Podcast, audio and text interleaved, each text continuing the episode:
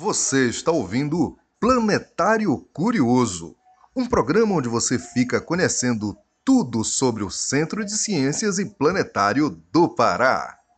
Olá, eu me chamo Evelyn, sou monitora do CCPPA e hoje eu vou falar um pouquinho sobre a andiroba.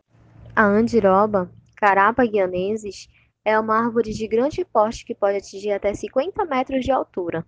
No Brasil, esta espécie é encontrada em ambientes de terra firme e várzea, com clima tropical úmido, distribuídas pelos estados do Acre, Amazonas, Amapá, Pará e Maranhão.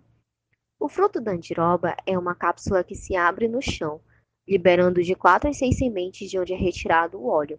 Na região amazônica, a importância econômica do óleo está ligada às suas propriedades medicinais e cosméticas, pois apresenta qualidades antissépticas, antiparasíticas, emolientes, cicatrizantes, inseticidas, antioxidantes e anti-inflamatórias.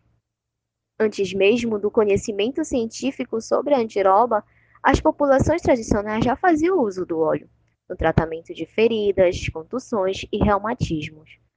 A andiroba apresenta um alto potencial para o plantio, sendo promissora para o reflorestamento de capoeiras.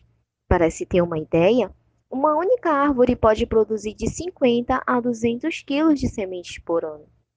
O óleo da andiroba e seus subprodutos, tais como os sabonetes e cremes, são os dos produtos mais vendidos na Amazônia e também tem sido comercializado para outras regiões do país e do mundo.